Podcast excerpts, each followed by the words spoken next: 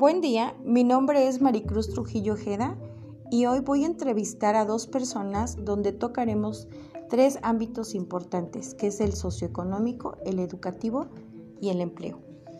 Buenas tardes, ¿cuál es su nombre? ¿Nos puede describir cómo fue su niñez? ¿Cómo era su vivienda y cuántas personas habitaban en ella? Hola, buenas tardes. Mi nombre es Silvia. Soy la hija mayor de dos. Este, en esa época eh, vivíamos en una casa sencilla de madera sin servicios y ahí vivía mi papá, mi mamá, mi hermanita y yo. ¿Cuál fue su último año de estudios y en ese trayecto tuvo algún apoyo del gobierno? Mi último grado de estudios fue el comercio y no tuve ningún apoyo del gobierno. ¿Alguna vez emigró de su lugar de origen y por qué?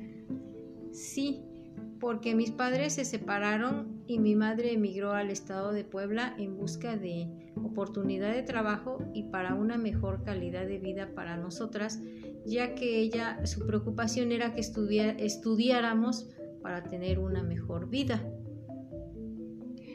Y por último, durante su crecimiento profesional, ¿presentó limitaciones u oportunidades laborales?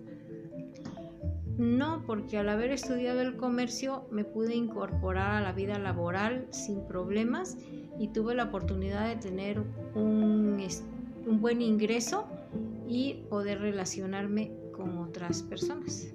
Muchísimas gracias, señora Silvia. Que tenga un excelente día.